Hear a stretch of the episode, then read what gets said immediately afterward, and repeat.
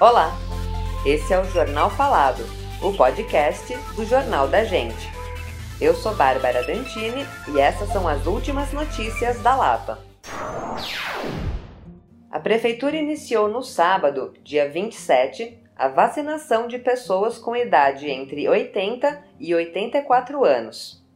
A vacinação aconteceu nos drive-thrus, sendo da região na Praça Charles Miller, que teve uma longa fila de carros e também nas 82 AMAs UBSs integradas.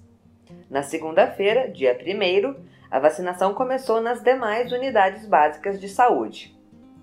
Funcionários autônomos de saúde com mais 55 anos, como médicos, enfermeiros, nutricionistas, biólogos, biomédicos, psicólogos, profissionais de educação física e médicos veterinários, também podem ser vacinados desde segunda-feira. Está valendo até o dia 14 de março a restrição da circulação de pessoas entre 11 horas da noite e 5 horas da manhã. Muito em breve, a Lapa estará sob a administração de um novo subprefeito.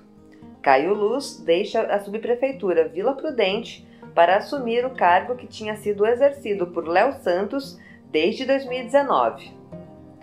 Questionado sobre o legado de seu trabalho na região, Léo Santos fala sobre a otimização dos espaços públicos, com destaque para a concessão dos baixos de viadutos, projeto piloto colocado em prática na região que tende a influenciar toda a cidade.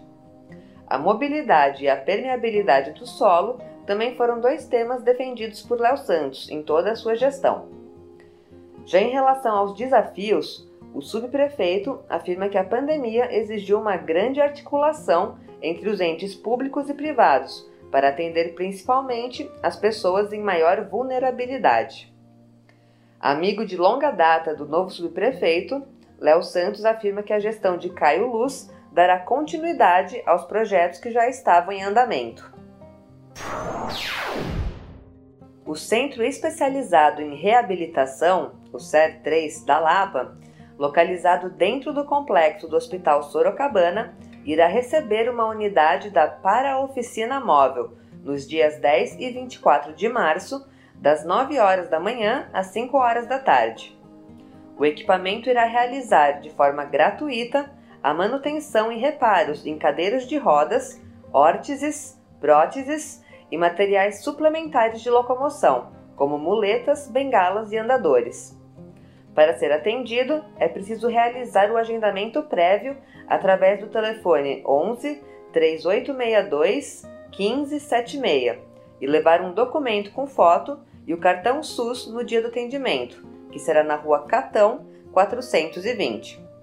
Poderão ser atendidas 16 pessoas por dia, seguindo todos os protocolos de segurança por causa da Covid-19.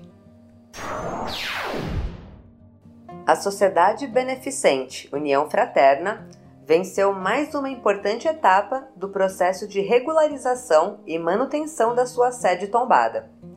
No dia 30 de janeiro, foi publicada a revalidação do alvará de funcionamento e na terça-feira, dia 23 de fevereiro, a empresa BNGV Prime Regularização de Imóveis entregou o documento à diretoria da União Fraterna.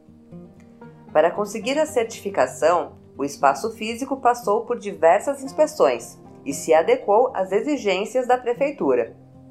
Entre as adaptações esteve o sistema de alarme que foi substituído.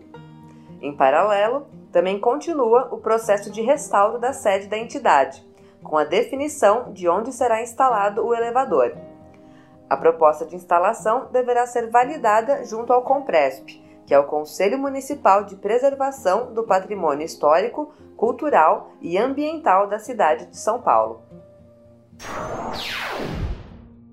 Este foi o Jornal Falado. Para mais notícias, acesse www.jornaldagente.inf.br. Até o próximo boletim.